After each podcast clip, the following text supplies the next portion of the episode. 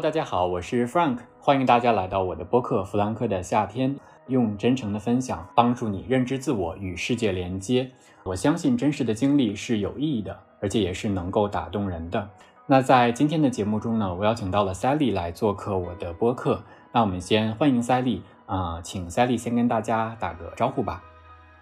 Hello，大家好，我是 Sally，很高兴今天能够来到 Frank 的播客，跟大家共同去学习探讨，就是一些成长过程中啊，包括当代年轻人可能比较感兴趣的一些话题，也非常谢谢 Frank 的邀请。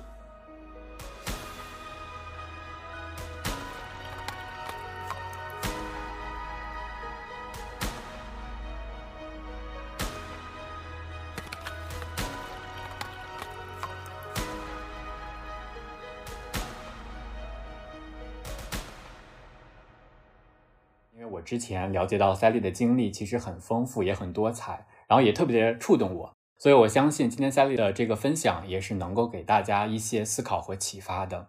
然后 Sally 其实刚自我介绍的时候没有提她的一些这个过往的经历，Sally 其实有着一些就是在外人看来非常的闪耀和光鲜亮的一些标签，因为 Sally 之前在中国人民大学就是人大，然后还有哈佛，还有清华都有过学习生活的经历。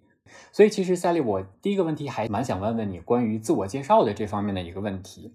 因为赛利你是我邀请这个对谈嘉宾的第四位嘉宾，然后之前我的前三季有邀请过依林呀，你像小汤圆还有布琳达，最开始就像我刚跟你说的一样，希望你能跟大家打个招呼，然后他们也是如此，然后他们跟大家自我介绍的方式呢，就是会介绍自己之前的这个院校背景，还有现在的工作背景，通过这样的社会身份的标签来让大家快速的了解他们，嗯。其实我觉得这个也是没有问题的，但是呢，尤其是我觉得像现在当今的这个可能是有点浮躁的社会，然后身处在都市生活中的人们，就是很容易就通过啊我们每个人身上外在的几个标签，就快速的给我们每个人进行下定义，但是他们可能不再愿意去花时间精力，透过你的标签来了解标签后面的你到底是一个真实的什么样的人。嗯，对，所以我想。还蛮想问问赛利，你对这个问题的思考的，就是如果去除掉你身上这些非常闪耀的光鲜亮丽的标签，你觉得你是谁呢？就是你会跟大家怎么介绍自己？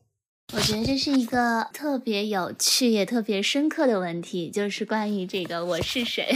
就到底是什么样的一个人？这种，对，嗯，其实这个呢，我觉得我自己也一直以来在思考。包括呢，我觉得在我二十岁出头的时候，可能当我刚从哈佛毕业，然后呢从美国回来的时候，别人问到我，或者别人在介绍到我的时候，都会说到说，哦，她就是那个哈佛女孩，就从哈佛毕业的，怎么怎么样。然后说实话，那个时候我觉得内心底里可能是有一点点小小的得意和小小的骄傲在里面的。就会觉得说，哦，我还挺厉害的，然后能够去到这些比较好的学校，然后能够去到这样的一些地方，能够去学习，能够去见到更大的世界。但是可能随着我觉得年纪的增长，包括我觉得看这个世界，呃，越来越多。我会发现说，就是我经历了一个蛮特别的一个反转，就从最开始可能别人介绍就是说，哦，他是哈佛毕业的，别人都会觉得哇，怎么怎么样。到后来呢，其实我是特别不愿意跟别人说我是哈佛毕业的，因为我觉得就是当我跟别人说我是哈佛毕业的时候，或者是介绍我的人，比方说大家一群朋友，然后介绍的人说，哦，他是哈佛毕业的。那这个时候其实很容易，就是别人根本看不到我是谁了，对，别人也看不到就是我身上其他的一些特质。他们只会记得的就是，哦，他是从哈佛毕业的，他是个学霸，That's it，就会让我觉得其实自己反而没有被看见，反而自己可能我觉得会有一种被束缚住的感觉。嗯，所以可能现在，比方说在有人问到我是谁的时候，我觉得我目前这个阶段我自己的一个版本，这也让我想到，就是上周日的时候，我有跟阿卡，我们组织了一个小型的，就是几个学校的这种联合的一些冥想活动。在这个活动的后半部分呢，其实我们就做了一个很有趣的游戏，就是大家闭上眼睛，然后两个人一组，互相牵着手，闭上眼睛去问说你是谁。每个人有两分钟的时间。然后我觉得在那个活动中，我就说到了一个点，我就说我其实是一个很敏感的人，我是一个很容易害怕，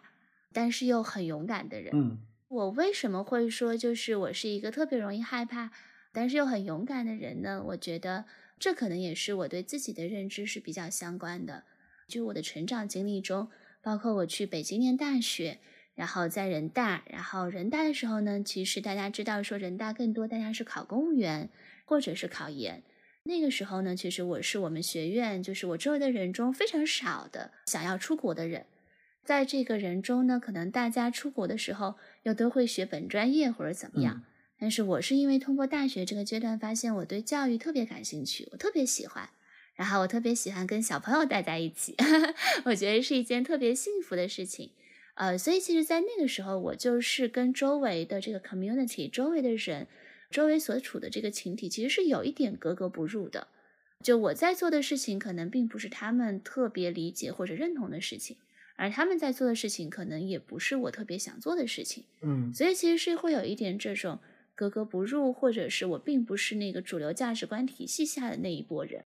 但是我觉得我比较勇敢的点在于，就是说我一直都还是在坚持走自己的路，坚持聆听自己内心的声音。包括后来去了美国，从美国毕业之后，其实大部分的在美国的留学生可能都想要在美国工作一段时间，可能工作个一两年、两三年再回来。然后你在美国的话呢，其实也是有这个 OPT 可以用的，就是你有实习签，可以在美国毕业之后工作更多的一段时间。嗯，但是呢，当时我又是 one of the few，就是非常 少的一部分，我毕业就直接回来了。毕业直接回国之后，我也没有去北京、上海这样的大城市。然后我就跟我朋友说，我朋友说你现在 base 在哪里？然后我说我 base 在广东省佛山市顺德区北滘镇碧江村旁，就是在村里。对，所以就是那个时候，我觉得也会有一种可能自己选择的路，大部分人都不太理解，大家都觉得说，哎，你怎么会去那儿？你怎么会去那里工作？嗯，包括后来再有的一些选择，后来我再去到清华苏世民读书。其实也是在我二十九岁的时候，我决定给自己的职场按下暂停键，重新回归校园，然后全职再去读书。那个时候其实也是很多人都不理解，觉得说哦，你已经做的这么好，有这么好的一个位置，那为什么你要这个时候再相当于有点抛弃了之前所有的，再从零开始？但我觉得可能这就是我吧，就是回望过去的这样的一些经历，这就是我，这就是那个，嗯，时常也会感到害怕，时常也会自我怀疑，但是最终呢，还是会非常勇敢的去选择自己想要走的路的这样的人。这就可能就是现在我的版本的自我介绍。对我听了，我觉得特别好，我从你的分享中能感受到了一种真实还有真诚的力量。因为其实包括你最开始提到，就是你是一个很容易害怕和恐惧的人。因为我觉得能说出这句话其实还挺不容易的。其实很多人，包括我在内，都是很容易有时候会陷入迷茫和恐惧之中。嗯，但是真的能够坦然的说出来，我是害怕的，是恐惧的。其实这个是非常不容易的。包括你其实也做了很多行动，用了你身上勇敢的特质来支撑自己继续向前走。我听下来就觉得很受触动。我觉得就是你刚刚这个自我介绍的时候，其实是用了自己身上的很多的特质来介绍自己嘛。然后我觉得我跟你其实也一样，因为我之前也是思考过这个问题，就是如果除开我身上的一些标签，我该怎么介绍自己？嗯，我也是像你一样，我觉得应该去整合一下我身上一些好的面相和一些不好的面相。就比如说好的面相的话，我觉得我是一个很真诚的人，然后我也是一个很勇敢的人，我也是一个在面对困难的时候是很有韧性的人。但同时我身上有一些。之前不被我接纳的一些特质，比如说我可能就一些问题，我也会抱怨呀，也会吐槽啊，然后也会有自己的 ego 啊，也会有自我为中心的时候，这些都是有的。但我觉得我应该坦然的去接受我身上这些非常不同的特质和面相，因为他们就是构成了一个真实而完整的我。所以我目前的话，如果我问我自己这个问题的话，我可能也会用这种类似的方式，然后来回答，来向别人介绍我是谁。对，就我刚刚觉得你提到有一个特别有意思的点，就是怎么样去面对自己身上的这种所谓的好或者是不好的那些面。这个其实我觉得我自己也挺有体悟的。就包括你刚刚有问到说这些所谓闪耀的标签给我带来了什么，甚至是不是有一些时候会带来一些困扰。我觉得就是其实是会有的，嗯，就任何的事物它都有两面，是的，是的。比方说，当大家觉得说对你本身有一个学霸的印象，觉得说哦你就是很厉害的，你就是很聪明的，那这些时候其实我自己是走了非常长的一段弯路的。就是在我刚进入职场的时候，因为大家都知道说你是从这些这些学校毕业的，哇，你好像很厉害。但是呢，非常真实的事情就是，其实我对于我当时最开始在地产行业做人力，无论是对于地产还是人力资源，其实我都是完全不了解的。所以其实我玩自己心里是很虚的。所以在那个时候，我觉得就只有就是怎么办呢？就是装啊，装的我好像很自信。装的我好像怎么怎么样，当然，另外呢，就是外加自己特别努力，就是快速的去学习、去了解这个行业也好，这个专业也好，本身的一些东西。那这种装的过程其实是很痛苦的，而且这个过程我觉得是让你对自己有一种不切实际的期待，就你会特别害怕犯错，然后你会觉得说，哦，我好像搞砸了这个东西，我是不是就是不完美的了？给了自己，我觉得非常多不必要的这种焦虑，嗯，和不必要的一些痛苦。然后我觉得我是自己花了挺长的时间，慢慢的意识到，我就是不完美的，我不可能每一个事情都做得好，我也不可能每一个事情都做得对。嗯，我觉得当我放下了这些之后，敢于去面对那个不完美但是比较真实的自己的时候，我觉得我反而轻松了特别多。对，是的，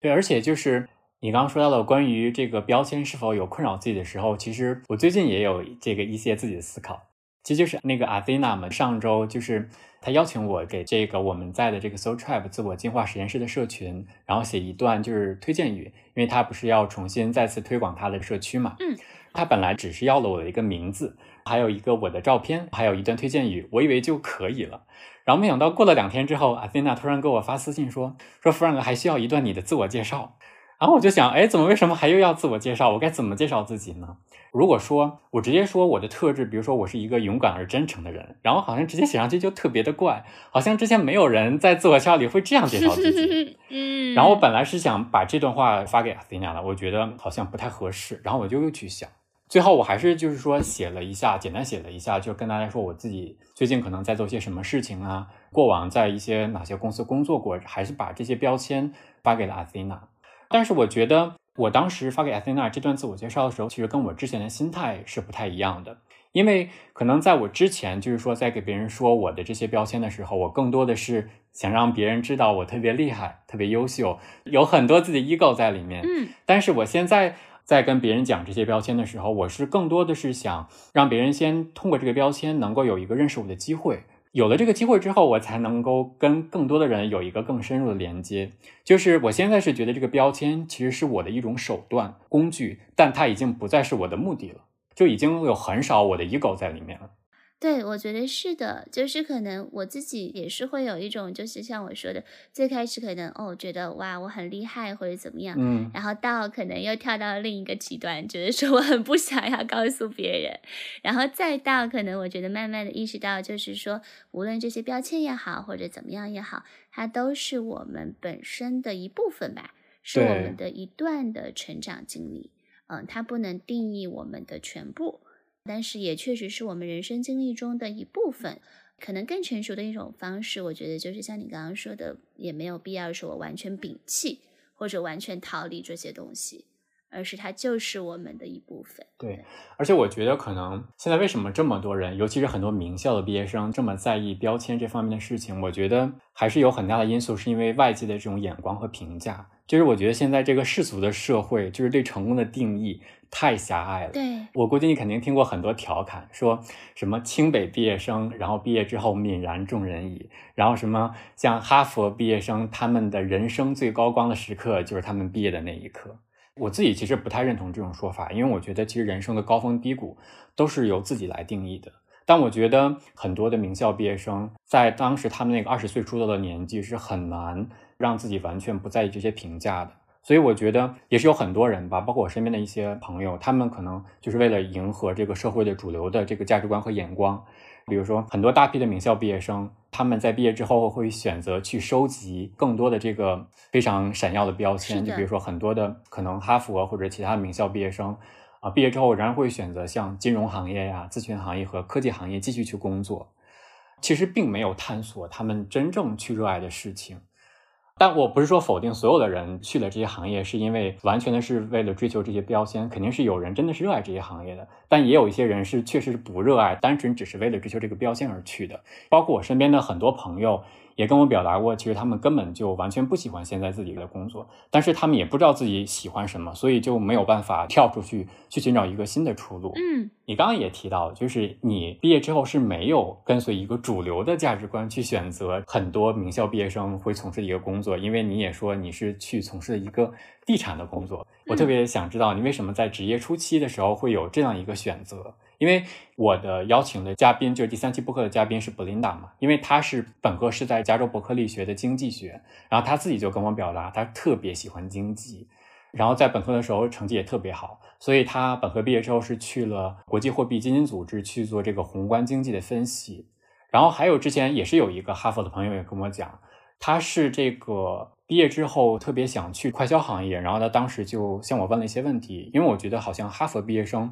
去快销行业的还是比较少数的一个选择。然后为什么他选择想要去快销行业呢？是因为他之后有自己想创业做一个有关宣传这个企业社会责任的这样一个消费品的品牌，所以他觉得如果在职业初期选择快速消费品的这个市场部的工作，对他来说是比较好的。所以我还想听听，就是 Sally，你当时选择第一份职业的时候自己的一些思考。其实说实话，我没有怎么 plan，然后我也没有就是说哦特别的深思熟虑，说我毕业之后要做什么。嗯，因为我当时呢，从哈佛毕业的时候，我二十二岁，特别小，然后那个时候就觉得，嗯，世界是无限可能的，什么都可以去尝试一下。然后就真的是一个非常非常机缘巧合的机会，就是当时碧桂园集团他们在 MIT 做招聘宣讲会，可能是三四月份的时候，然后我当时是五月份毕业嘛。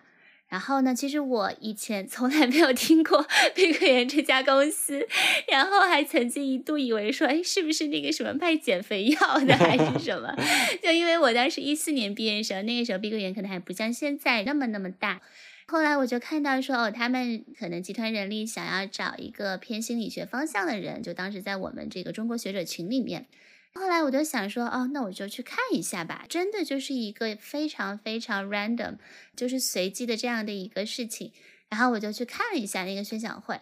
其实我到的时候，那个宣讲会都已经要 结束了。但是我当时就看到他们当时做宣讲的当时的那个集团副总裁，他就特别的谦逊的，然后给大家鞠躬，给大家去道谢。嗯。后来在这个之后，我也有幸跟他有去做一些交流。我就觉得说他是一个很厉害的人，我会觉得他的身上有一些品质是我想要成为的样子。后来他就跟我说说挺希望我能够回来，能够加入碧桂园，他也会亲自去做我的 mentor，能够去带我，然后指导我。其实我当时本来是没有打算，就是说立刻回来的。嗯，当时在美国也拿到了一些 offer。后来我又觉得说，哦，好像在美国的这些工作，我是能够大概看到自己未来可能三五年的样子的。而如果回国，可能是更有趣的，可能更加不确定，但是会有更多的挑战和刺激的这种。对，所以当时也真的是非常非常脑袋发热，就觉得说，就是那就回来吧。对，就真的非常 random，然后我就。决定回来了，回来了之后，就是刚加入的时候，其实真的是有点被 shock 到了。就是我自己当时毕业的时候，我是不太想去特别大的城市的，因为我本科在北京嘛，就觉得我不是很喜欢北京，然后我想选一个二线城市。然后我当时觉得，哦，碧桂园在佛山应该挺好的，又是个二线的地方。结果真的到的时候，就是有点震惊的。当时我爸我妈送我从那个广州，然后我们打车去到佛山，去到碧桂园的时候，就真的是越开心里越凉，越开心越凉，觉得这是什么地方？然后就觉得说妈呀，自己是不是被骗了？然后所以包括我特别有意思，就是我也跟有一些我的朋友分享过，我说我当时入职第一天，我就大哭了一场。我觉得我为什么要来这里？就是这种，呃，但是后来我妈妈当时就跟我说，她说你先试一段时间，先感受一下，然后我们再看看，大不了我们就走嘛。所以后来我就在顺德待了可能两三个月之后，我就觉得这是一家确实很务实的企业，这也是一家我觉得很愿意给年轻人机会的企业，然后也非常我觉得重视人才的企业，就是他们也给了我非常多的机会。所以后来我就一待待了呃六七年的时间，对，也是我职场第一份工作。我听起来也是，就是还是一个蛮机缘巧合的选择的。对，是的，是的。对，我觉得我们之间好像还有一点缘分，就是因为我大二的时候，在这个佛山的万科做过两个月的 summer intern 首席实习生。哦，这么有意思。对，我之前也在地产行业做过。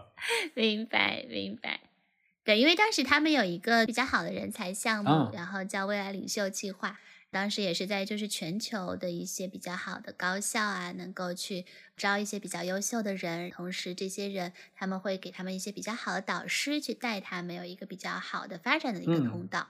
呃，然后我当时就觉得说，哦，那其实职场初期还是蛮重要的，你能跟一些比较优秀的人在一起，然后又有人愿意去指导你，去带领你，所以当时也是这样的一些原因吧，然后让我决定说加入的这种，嗯。是的，是的，就是一个完善的对应届生的培养体系，还是在我们职业初期的成长，对我们来说是非常有帮助的。嗯，是的。然后那个，我刚刚听赛琳你讲，你在这家公司待了有六七年的时间，我觉得这是一个非常非常长的时间。因为我觉得现在其实很多人，包括身边朋友，就是跳槽还蛮频繁的。有的人两三年就一跳，对；有的人甚至不到一年就跳槽了。然后你能在一家公司坚持工作七年的时间，我觉得对我来说，可能对很多人来说都是一个非常长的时间。嗯，所以我还蛮好奇，你为什么能在这家公司能一直工作七年的时间？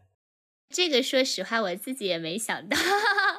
就我当时刚刚加入的时候，我当时的 plan 是说，嗯，可能再工作个两三年，再回到美国，可能想去读个 MBA 啊什么的，这是我当时的计划。嗯呃，然后包括当时的男朋友也在美国，所以就是觉得说，哦，eventually 我一定会回去的。但是 somehow 我觉得这也是人生非常有意思的地方，就你永远不知道你之后会发生什么。对对，反而是可能在闭关的过程中，然后自己的个人生活中发生了一些变化。在碧桂园的过程中，我其实是在地产做了大概一年多、一年半左右的时间。后来刚好呢，他们在一五年的时候要成立这个教育集团，就是想要单独做一个就是上市公司，把整个教育的这个板块给独立出来。碧桂园其实是九二年开始做地产，九四年就开始做学校了，所以其实也是有了非常久的一个沉淀和积累。然后，但是之前呢，他的所有学校就在全国有五六十所学校，当时学校是分散运作的，没有集团的一个概念，所以可能为了从运营效率啊各方面的提升，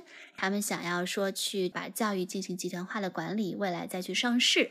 所以当时我是觉得说，哎，这个好有意思。然后我自己又很喜欢教育，本身在 Harvard 读的也是教育，所以我就自己去跟我当时的老板，然后还有我们大老板，就跟他们去说。说哎，我想转到教育行业，但当时其实大家都是非常不推荐的，因为当时一四年、一五年其实是地产的一个高峰期，对对，就是发展非常迅速，然后大家都觉得说，哎，你为什么要去教育？就你本来有很好的机会，但当时我觉得我还是比较倾听自己内心吧，就觉得说，相比地产，我还是确实更热爱教育。然后我又觉得说，如果能够去经历这个从零到一上市的过程，我觉得会比较有趣。呃，所以我就后来去了教育的板块，然后跟着当时教育板块的总裁，然后做他的助理，用了大概两年多的时间，将集团可能扭亏为盈，然后再到纽交所，二零一七年的时候在纽交所上市，然后也成了当时应该是中国教育股里面最大的一个 IPO。所以我觉得这个也是一个非常有趣，让我学习成长了非常多的一段经历。对我听起来是一段对你来说成长非常迅速的一段经历，然后也是结合了你自己还在学生时期的这个你比较喜欢的专业，总体来做出来这样一个决定的。嗯，那你是为什么还是之后就选择离开了呢？因为我觉得可能对你来说，你做的还是比较不错的。对的，对的。然后我其实，在教育的板块做了六年的时间。我觉得也见证了整个集团的一个成长和发展。到我就是一七年上市之后呢，其实因为我们是做学校，做这个私立国际学校、双语学校这样的一些东西。后来呢，因为在中国做学校，我觉得也确实中国的家长是比较现实的，就都会去看说我的孩子能去到未来去到哪些。比较好的大学啊，或者怎么样？所以后来在我做了两年多助理之后呢，我就觉得我想找一个方向扎下去，更多去有一些专业的深度。我后来就开始负责整个集团的这个升学的板块，然后我就会跟很多国外的大学、很多国外的一些招生官去做很多的沟通，去介绍我们的学校，给我们的学生争取更多的机会。这个事情我大概也做了可能四五年的时间吧，就是做了蛮久的。每一年自己也都会带学生去指导他们，这个过程其实我是非常喜欢的，因为就是跟学生交流，帮助他们找到自己。就是我带的学生大部分都是申请美国本科的，那每本里面其实很重要的一个点就是刚刚我们 最开始聊到的你是谁，然后你想要成为谁，就这些非常哲学性的一些问题。对啊，那在跟学生沟通的过程中，我觉得我在帮他们找自己，这个过程让我觉得很有意义，很有成就感。但同时呢，可能做了几年之后，我就觉得自己越来越不酷了。就我觉得自己一直在输出，但是好像我没有什么太多新的东西的输入，然后我就会觉得说自己好像没有那么多的成长。我也觉得我是一个不断期待生活更多可能性的人。就我不是那种说特别按部就班，我也不是那种说我希望一个特别稳定的道路的人。所以后来就是在我大概二十八九岁的时候，也是真的非常非常机缘巧合。就我内心呢，当时一直是有想要说再去读书的想法的，但是 somehow 一直也没有说真正去行动去考这个 GMAT 呀或者怎么样也没有。包括后来我觉得可能商学院没有那么适合我，因为我觉得我好像也没有想要去做咨询，也没有想做投行。好像我对 business 本身有一定的兴趣，但好像也没有那么强的兴趣，所以后来就一直没有去实践那个计划。但是后来就真的是非常机缘巧合，我记得特别清楚，那个应该是在二零二零年的五月份，就当时是五月十七号的晚上。然后呢，当时 Big Green 就要求我们集团中高管都去读一本书，就是苏世民的那一本叫《我的经验与教训》，当时应该是刚出来啊，特别火。然后呢，我就有一个周日的晚上没有什么事情做，我就在看书，看到那本书的后半部分就介绍到了这个清华的苏世民书院，然后我就觉得哇，这个书院太酷了，好有意思，因为他就是觉得说这个世界未来的领导者，中国是一门必修课，而不是一门选修课，所以他每一年会从全球招大概一百五十个人，一百五十到两百个人，然后带他们在中国在清华学习啊生活一年。通过这样的一个经历，能够帮助他们更多去了解中国。这个项目里面，其实百分之八十都是外国人，只有百分之二十是中国人，所以也是一个非常多元、非常国际化的一个项目。然后我当时就觉得哇，太有趣了，我去查一下。然后我就百度了一下，百度了一下之后，发现说，哎，三天后申请截止，就五月二十号就申请截止。它这个项目呢，有一个就是限，它就是要求你申请的时候，你的年纪一定是二十八岁以下的。嗯，它是要培养这个世界所谓未来的领导者嘛，所以它有个年龄上的要求。对，所以我当时刚好，因为我是九二年，所以当时二零二零年我刚好是二十八岁，就 basically 是我最后一年可以去申请，然后三天后申请截止，真的是非常的机缘巧合，也非常的 random。后来我就觉得说，那就试一下吧。对，然后我就后来三天就把申请啊什么的就写完了，然后写完了之后，我觉得也还是比较幸运，后来就拿到了这样的一个 offer，拿到了这样的一个机会。对，所以最合适的机会总是这种冥冥之中，在最合适的一个时机就这样悄悄的到来了。对，是的，是的，是的。我觉得这也是我可能成长过程中意识到的一个问题，就是我觉得这个可能也是给今天在听博客的一些年轻人们分享的，就是很多时候我们会做很多计划，会很希望我们的人生是照着这些计划来的，因为这些计划给我们一种安全感，给我们一种可掌控感。但是其实回望我自己的人生的时候，在一些重大节点的时候，都完全未必是计划中的，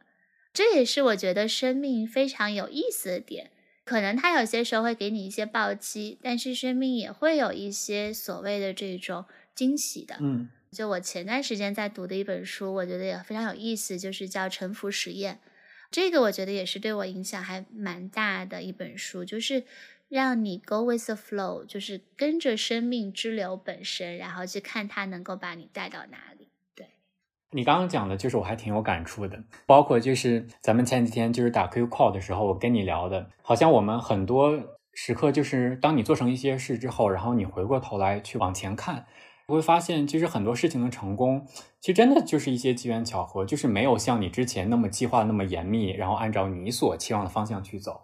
然后到后来就是我们去讲的时候，可能我们就是想怎么说，tell a good story to somebody，就是我们为了去给别人讲一个非常好的故事，然后自己为了让自己逻辑自洽，然后好像自己就是编了很多理由，然后这个逻辑通畅，然后才有了这样的自己一个发展的历程。但是其实我们心里知道，其实很多时候就是机缘巧合来的，其实没有那么多的准备，那么多的这种精密的计划。嗯，是的，是的。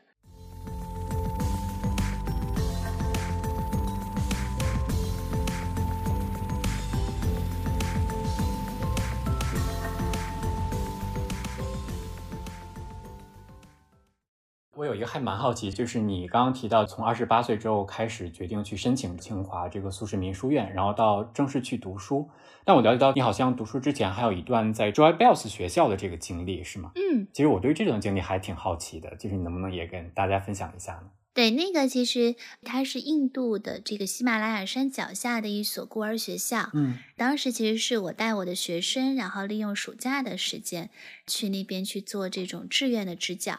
更多，我觉得是带学生去看世界、去了解世界的一个过程。呃，因为我当时我觉得，在我的工作中会让我觉得有一种不真实感。因为我当时带的学生，我们学校大部分是国际学校，所以更多都是这些中产甚至中产以上的这样的一些人搭建起来的一个，我觉得像一个泡泡。对，然后我那个时候在我有一次生日会上的时候，就跟我的朋友们去分享。我说，其实大家想一想，就是如果你一路国际学校念起来，可能再到你大学，你整个的费用和开销可能要大概四五百万。嗯，然后呢，但其实中国的 平均家庭可支配收入，每一年我当时看到的数据可能是四万多到五万左右吧。当然，这个数据我有点不太确认啊。那其实这个数字之间，我觉得是有着巨大巨大的鸿沟的。所以很多时候，我当时在带学生的过程中，就我会觉得说，我的学生他们看到的世界，其实未必是这个世界最真实的样子。而国外的这种所谓精英主义教育也好，这样的一些东西也好，他们是希望你能够看到这个世界真实的样子之后的选择和担当。嗯，你能够通过看世界，看到跟你周围不一样的环境、不一样的人之后，能够产生一些触动，能够产生一些说我想要去改变一些东西。甚至说大一点，我想要去改变世界，所以当时呢是这样的一个出发点，然后我就觉得说，刚好我有一个朋友，他们很多年都一直在那个学校，每一年都会过去去做这个志愿支教，所以就是我就想着说，哎，那带着我的学生去感受一下，带着我的学生去那边看一看。你刚刚讲的这个，我特别特别想回应一下。前一段时间不是那个上野千鹤子老师突然火了吗？就是因为那个女性主义的一个视频。但是其实我除了这个，还关注了她之前在东京大学的一个演讲。我觉得那个话跟你刚刚说的，就是有异曲同工之妙。他是这样说的：他说这是一个努力也未必有回报的社会，请不要把成功完全归功于自己，或用来追逐个人资本，因为有人终日努力工作，却依然贫穷。有人甚至没有机会努力和接受教育，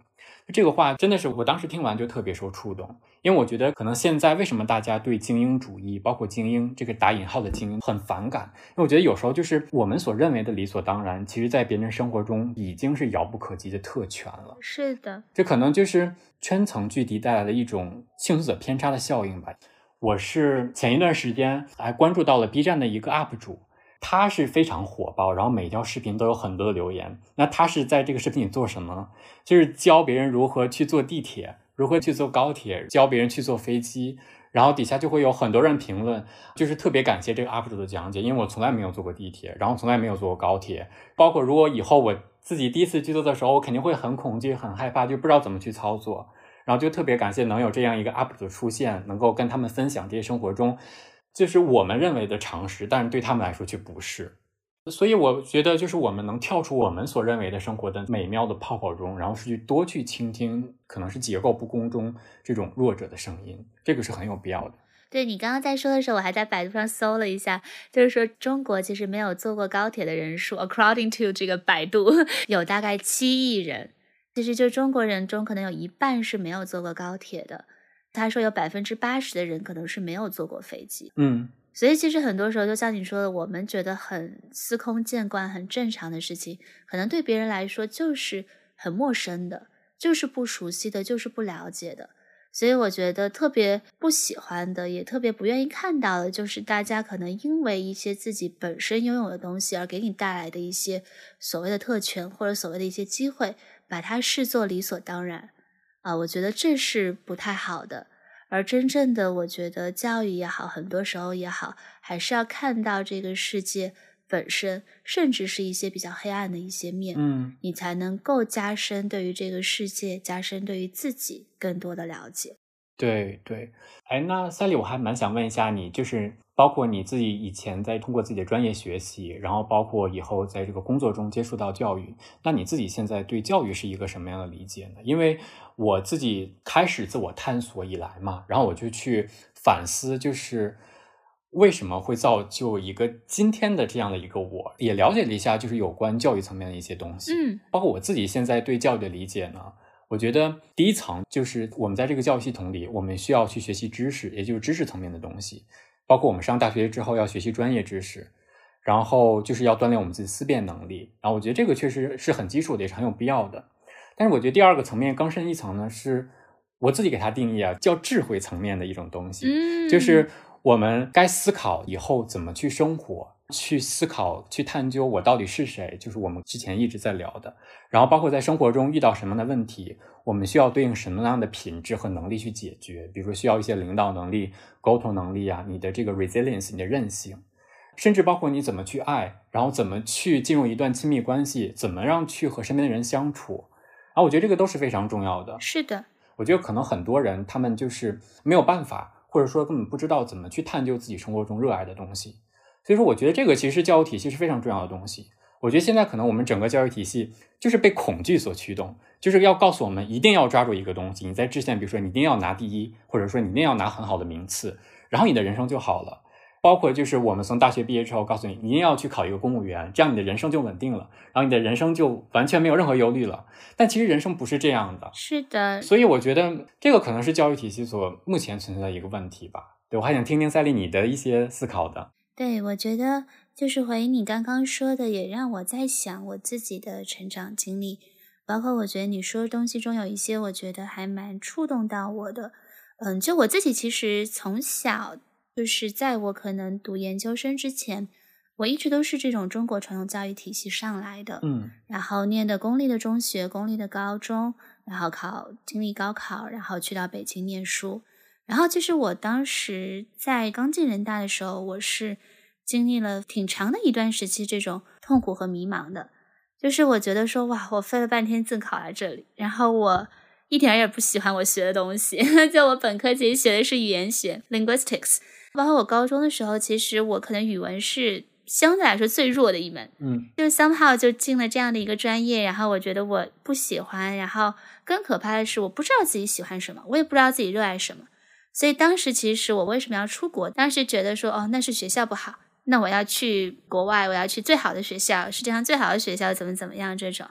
当然是后来我觉得在可能大学期间做了一些支教的一些事情，做了一些教育类相关的事情，让我发现慢慢意识到说，哦，自己对教育是很喜欢的，可能在这方面也有一些天分。但是大学的时候，我所有的目标就是说，我要考上哈佛啊，我要去到全球最好的学校。然后我觉得我的人生就万事大吉了，嗯，但是其实真正就是去到美国，去到哈佛之后，就很多人都会问我说：“哦，在哈佛读书是一种什么样的体验？”嗯，其实我有些时候不太知道该怎么样去回答这样一个问题。我觉得，因为当大家在问这个问题的时候，可能会有一种期待，就是觉得说：“哦，是很 fancy 的，很精彩的，怎么怎么样？”这种从某种程度上来说，可能也是。因为你在那里能够接触到各种各样非常非常厉害的人，可能前总统这些会来给你做讲座，然后甚至是现在可能在位的一些这种很厉害的人，嗯，但是其实就我自己真实的感受而言，其实我觉得在 Harvard 的时候是我人生 最黑暗的一段时光之一吧。对，就是我觉得我是在那里经历了一个破碎再重建的过程，就是可能传统教育会告诉我说，你考上大学你就好了。或者你考上研究生你就好了，但是你后来会发现，其实根本不是这样的，就是那才只是个开始，那才只是一个 starting point，然后未来还会有更多的挑战，更多的事情是需要你去面对的。这种对你说的这个，我觉得跟我的成长经历还蛮像的。其实我特别有感触。嗯，然后赛丽，其实你是包括你刚刚也提到，其实你是二十九岁正式进入这个清华苏世民书院读书了。但是其实你在进入清华苏世民书院读书和哈佛读书这之间，其实已经过了七八年的时间。对，包括你的经历、你的阅历、你的认知，可能相比于你最初进入哈佛的时候，已经有了很大的一个转变。那我还蛮想听听，就是你到了这个清华苏世民书院之后，然后你觉得你的读书的经历和体悟和之前你在包括人大也好，还是哈佛也好，有没有什么不同的感受吗？我觉得这是个特别好的问题，就是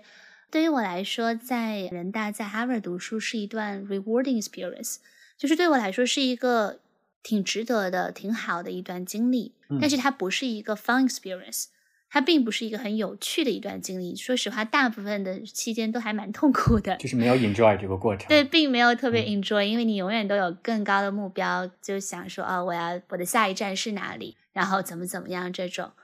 但是后来就是去到这个清华苏世民呢，就是一段特别开心，对我来说是一段特别特别有趣的经历。这里也给我们书院打个小广告，就是非常非常推荐二十八岁以下的年轻人们去申请。真的，我觉得对我来说是非常有人生转变性的一年。然后也是在这里，我觉得让我真正体会到了读书的快乐，然后让我放松了很多。嗯，因为我觉得在之前本科也好，研究生也好，你还是会所谓这种学霸的心态，好学生的心态嘛，就你一定想说，我一定要都拿 A，然后我成绩一定要很好，或者怎么怎么样。对，呃，那你的精力毕竟是有限的，当你把很多的精力放在了这些啊拿 A 要取得很好的成绩的时候，其实你很多时候你很难去 enjoy 这个整个的过程，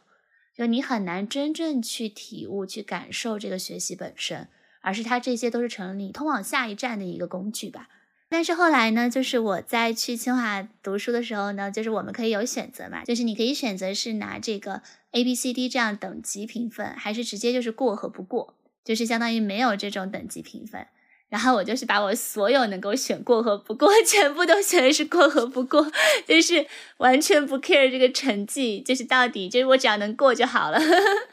然后所以，但是这个呢，我觉得让我对我来说是一个很大的转变，然后也会让我有更多的机会去真正的去了解我的同学，因为我觉得清华苏世民最有趣的就是他这每一年一百四十多、一百五十个人，他这个是来自全球的四十多个国家，甚至更多的国家。然后每个人的经历、每个人的阅历都非常非常不一样。那其实给我最多灵感、最多启发的，说实话是我的同学，是在这样的一个个，比方说深夜卧谈、深夜聊天，或者是大家就一起出去买咖啡，或者是这样的一些很小的一些事情中，大家会有非常非常多非常有趣的对话。而这些对话，我觉得让我对人生、对这个世界是有了更深的了解的。嗯，所以我觉得这个是非常有趣的。对，我觉得听起来是一段相比于你之前的读书经历，是一段特别精彩的这个重回校园的一段故事。然后我觉得你可能是不是也在这个过程中也思考了很多的为什么，包括自己接下来的人生的一个规划和打算。因为我了解到，其实你读书结束之后，然后你自己现在是开启了一个创业的经历。嗯，你觉得是不是你开启的这段经历，其实也和读书这段经历其实有很大的联系呢？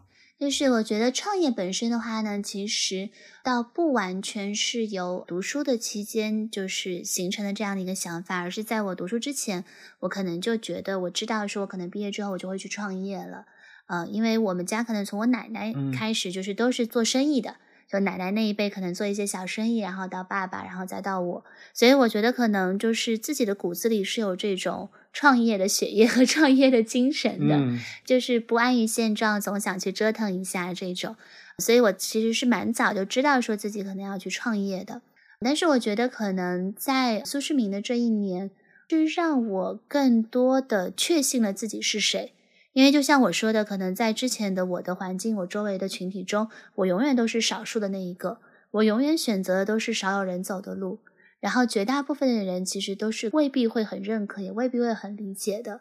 但是我觉得，当我到了书院之后，我人生第一次发现说，哦，原来这个世界上有这么多像我这样的人。我的同学里面有这种，就是十五岁移民到美国，然后从一句英文都不会说。到现在，在美国读医学院，跟比尔盖茨的大女儿他们是同学。再到说可能有这种负责之前法国总统的整个海外社交媒体的，每一个人的经历都特别的不一样，每个人都不是那个所谓从众的人，但呢，他们都活出了自己的精彩，所以这个可能我觉得是对我来说一种莫大的信心。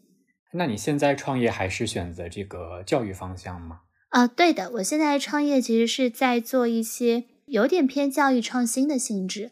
包括会做一些家庭的教育，会做一些家长的教育，因为我觉得在中国的教育里面，很多时候是家长非常的焦虑，家长呢会把这种焦虑投射到孩子的身上。很多时候，其实如果家长能够有一些小小的转变，孩子自然而然就会变了。对对对，我认同，我认同。之前我还听过那个一诺的一个分享。就是说，现在怎么改变鸡娃的这种让学生这么痛苦不堪的这样一个局面，就是必须要家长先改变。因为其实我们除去在学校，包括现在小孩子嘛，就是除开在学校的时间，那最多时间就是跟家长待在一起。那怎么样能让学生不去盲目的去竞争比较，不去探索为什么，只是单纯的去追求 Type A 的这样一个情境的话，你这个孩子就必须你先变成一个内心丰满的人。嗯。那这个孩子怎么变成内心丰满的人？家长，你首先要是一个内心丰满的人。如果家长就是自己都有很多问题没有解决，他自己过得都每天都很痛苦，不知道接下来的未来就是将要去向何方，不知道生活该怎么样去更好的进行下去，那必然就会把这种焦虑感传达给孩子。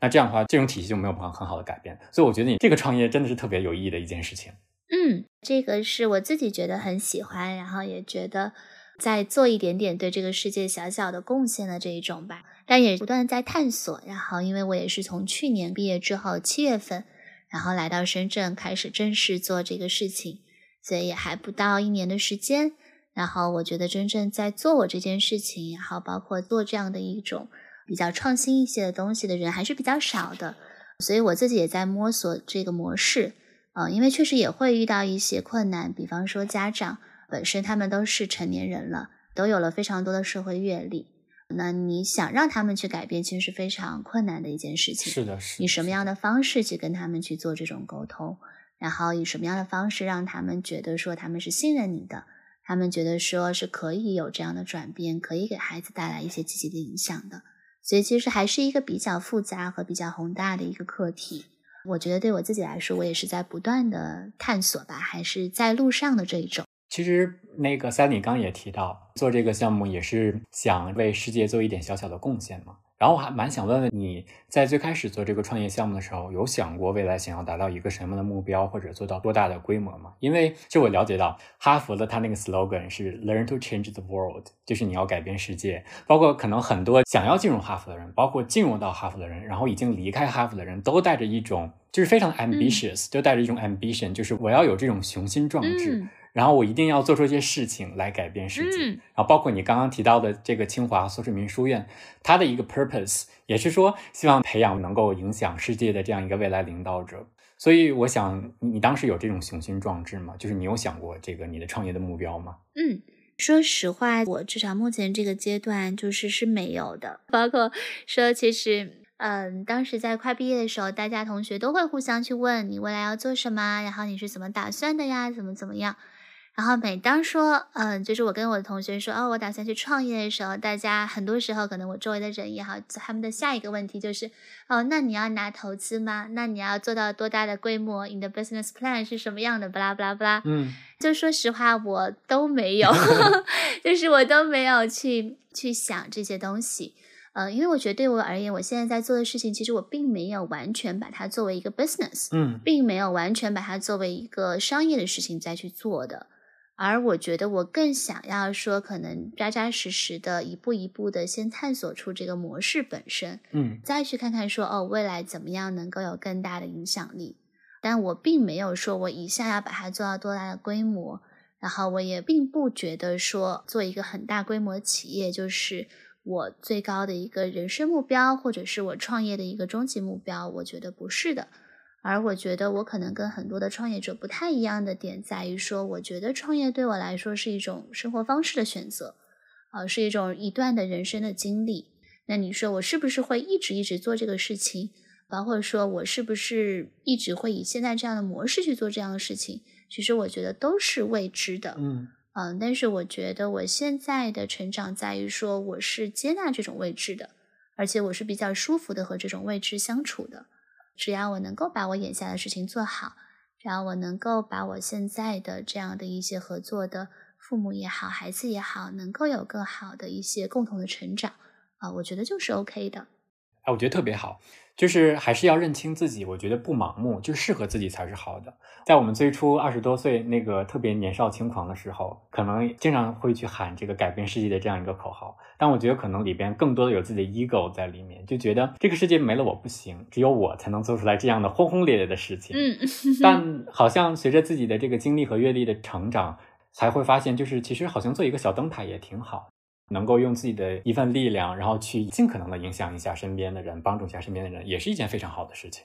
对，而且我觉得从某种程度上来说，这也是在改变世界。就我觉得很多人会对改变世界会有一个误区，就是说我一定要做很大的事情，啊，我一定要做看似很厉害的东西，但其实不是的。就是你能够给你周围的人带来一些积极的影响，然后你能够给这个世界带来一些小小的转变。我觉得这也是改变世界，这也是对，就让这个世界在变得更美好。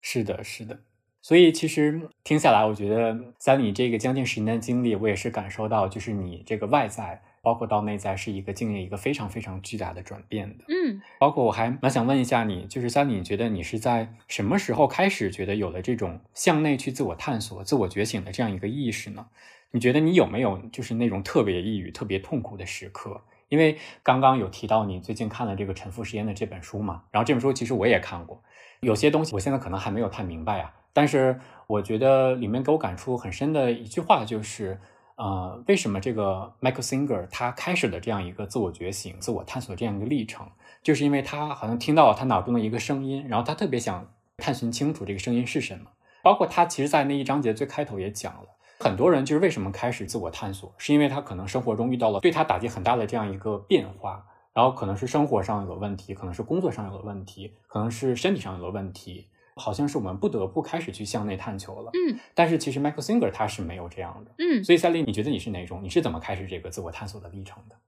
对，我觉得我可能更多开始这个向内探索这样的一个历程，是在我可能二十五岁左右的时候。就是我可能二十五岁左右的时候，我觉得我是经历了比较大的这个 quarter life crisis，就是四分之一年危机。就一般大家说中年危机嘛，但其实也有这种四分之一年危机。对，然后我觉得当时其实从表面上来看，就是我是比较顺风顺水的。我可能工作了大概三年左右的时间，嗯，然后呢跟着整个集团上市，然后呢去纽交所敲钟。然后呢，就是也成为了集团核心管理团队里面最年轻的一个，然后一切都看似非常的光鲜，非常的顺风顺水，但其实，在这些表面的光鲜之下，只有我自己知道，我越来越焦虑，我越来越抑郁。然后甚至就是在每周日的时候，我想到下一周的工作，我就觉得哇，好痛苦，好不想去上班，然后就觉得是需要去找到力量才能够去开始接下来的工作。然后我觉得我有点不知道说，哦，这是不是我想要的生活？我是不是想要我三十多岁、四十多岁还是这样的一种状态？我觉得是从那个时候开始去思考这样的问题。然后开始慢慢意识到，说如果我都是在追求这些外在的东西，让别人觉得我很厉害或者怎么样很优秀，就是觉得其实是没有什么意义的。就我觉得我的内在是空的，内在的幸福感也非常低。所以我觉得可能是从了那个时候开始，慢慢更加开始去思考，说什么对我来说更重要，什么是会让我更开心、更舒适的。很多人其实我觉得都有过像你刚刚说的这种特别痛苦、特别抑郁、特别迷茫的时刻，然后很多人也是想要寻求一些方法开始转变，就包括其实我最近参加了一个写作工作坊，它这个写作工作坊呢，就是给你十天的时间，嗯，然后每一天都会规定一个 topic，让让你来写，但这个 topic 呢，全部都是围绕你的这个身心灵向内探索方面的一个写作。然后呢，我充当的角色呢，就是一个类似于啦啦队的角色，就是大家写完之后呢，我会去在底下给他们留言，给他们鼓励，然后我就会看到了很多不同的这个人生故事，就是年龄段从二十岁到四十多岁都有。但是我发现大家都有一个共性的问题，都是希望活出自己，就是想要做出一些改变。对，所以其实我觉得，不管从什么时候年龄开始吧，就是大家必然的都会走向这样一个自我觉醒的道路，这个是一定会发生的。对，但我觉得其实踏上自我觉醒的道路，可能只是一个开始，就是你要想坚持下去是非常非常不容易。是的，就是其实，在嗯西方的这个概念里面，community 就是这个社群、社区的概念是很重要的。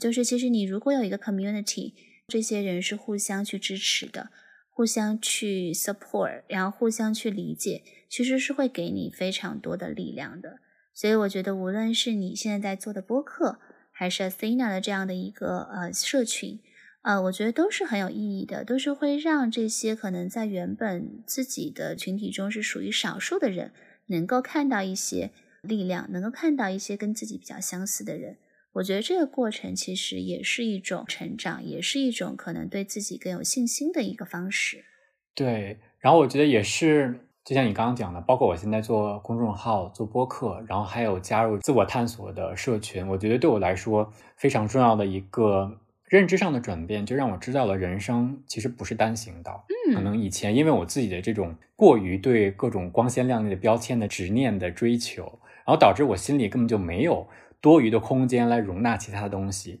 我好像知道。你只能是通过在职场里不断向上爬，然后才能去成功。包括我自己对成功的定义也是非常非常的单一且狭隘的。然后包括也是有了现在这种自我探索的经历之后呢，我才意识到了，其实人生是有很多种可能的。我也看到了很多人生的不同的可能性，就是你不一定要在这条道上一条路走到后你才能成功。包括我也认识了一些可能根本就没有上过大学，现在也是找到自己热爱的事情，然后也做得非常好，也非常享受自己生活的人。这个其实他们又给了我很多的激励，嗯，对，可能我觉得一方面是因为自己的心更加开放、更加包容了，你能容纳这些不同的事情进来了，然后另一方面也是你的身边真的有这样的人出现了，你才愿意开始相信。因为其实虽然我们都知道有马云这样的人，可能他的背景也没有那么好，但是他现在做的这么成功，但是因为马云这样人离我们太遥远了，就是他不是你身边的人，就是好像我们就不太愿意去相信。真的等你身边有这样的人出现的时候，哇，你才真的愿意相信这样的人生是可能的。然后也会给自己很多激励，给自己很多心理上暗示，其实我也是可以的。对的，对的。那 Sally，你觉得你现在这个自我探索是处在一个什么样的阶段呢？因为我自己包括从去年开始走上这条路嘛，我觉得我还经历了蛮多不同的阶段的。然后就是觉醒前嘛，我们肯定都是还是处在那种自我批判呀、痛苦内耗，然后完全依赖外界的眼光。不知道我们热爱的事情是什么这样一个阶段，嗯，当你开始觉醒的时候，然后你才意识到，其实外界的很多声音完全可以被我们排除掉的，就是我们不需要向别人证明自己，你要完全是相信自己的价值，这个价值是不依赖外在，是依赖我们的内在的。然后我觉得这个是我的第一个阶段吧，觉醒的第一个阶段，嗯，然后第二个阶段呢，我发现我就走入了一个很神奇的道路，我就开始天天研究那种形而上啊、身心灵的东西。然后就天天飘在空中，我就不想接触这种现实生活中的人，我就觉得只有我现在做的事情才是对的，就是这种向内探索，我觉得就好了，然后不用管其他事情。这时候我就过了一段时间，我发现有一个问题，就是好像你就完全脱离生活的这种状态是不行的，因为毕竟我们还是生活在这个世俗的社会中，你还是要回去的。所以第三个阶段，我就觉得你还是要回归现实生活去做你自己的事情。但是我觉得现在状态。跟你自己觉醒前的状态是不一样的，就是你的心已经变得更加松弛了。就是真正的修行还是在日常生活中嘛？不是有一句话是说嘛，就是以出世之心去做这个入世之事。对，就是 Frank，我是特别赞同你刚刚说的，就是以这个叫做出世之心做入世之事啊。我觉得这才是真正的勇敢，不是说我就只是在跟自己相似的人，或者我不是我只是在做这个身心灵的体验。而是就是在这个混沌、在这个复杂的社会中，我依然能够以一种比较轻盈、比较松弛的状态去面对他们。我觉得这才是可能更大的一种成熟，或者是更成熟的一种方式吧。对，是因为我是之前也看过一个复旦大学研究社会学的教授，他分享了他自己的一个研究的观点。他说，现在很多人也在走上这种身心灵自我探索的道路。他就发现了一个这样的一个现象，就是。这种探索呢，让生活本来就很好的人的生活变得更好了。但是呢，让生活其实不是太好的人维持了原状，甚至变得更差了。然后，其实我就一直在好奇这个答案是为什么。也是前不久我看到了阿塔的一篇推文，他们推文就讲为什么我们不要空谈灵性，就是因为很多的人他们就接触了这个身心灵的道路之后，然后是为了欺骗自己，其实回避了自己生活中所存在的问题，自我麻痹，然后让他们去逃避面对真实的自己，导致自己的生活变得更差了。我觉得还是不应该的，就是我们。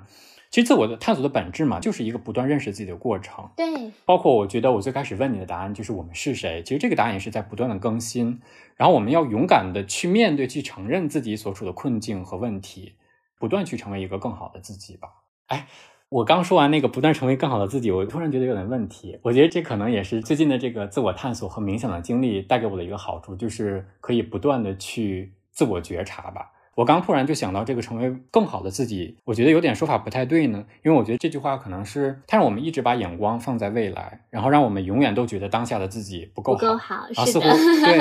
对对对，似乎让我们从未喜欢过当下的自己，然后也让我们从来没有好好的感受此时此刻我们已经拥有的一切。然后我觉得一个很重要一点就是试着把眼光拉回到当下吧，此刻的自己其实已经足够好了。我们其实没有比过去的自己更好，然后也没有比未来自己更差，因为其实每一个人生阶段的自己都是独一无二的。然后我觉得就是接纳每一个人生状态自己吧，因为我们都是在这个过程中不断成长，但要时刻记得在这个过程中对自己诚实。其实我们可以以这个来结束今天的这个对话，就是我觉得要 stay true to yourself，对自己诚实，然后通过这个过程去不断的了解自己，然后不断面对那个不完美但是真实的自己。如果说对现在的状态有一点点不满意，那可能可以尝试用这样的这种方式，然后让自己过得更加幸福一点点。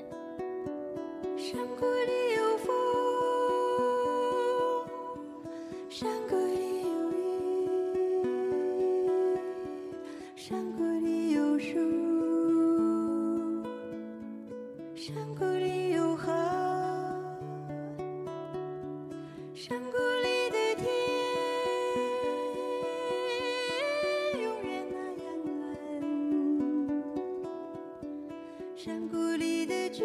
民有许多。